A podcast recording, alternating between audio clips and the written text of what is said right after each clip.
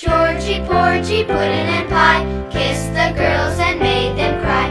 When the boys came out to play, Georgie, Porgie ran away. I never kissed any girls. Uh, they were having fun, all right. But it was time to roll on down the coast road toward London town with their presents for King Cole's birthday party.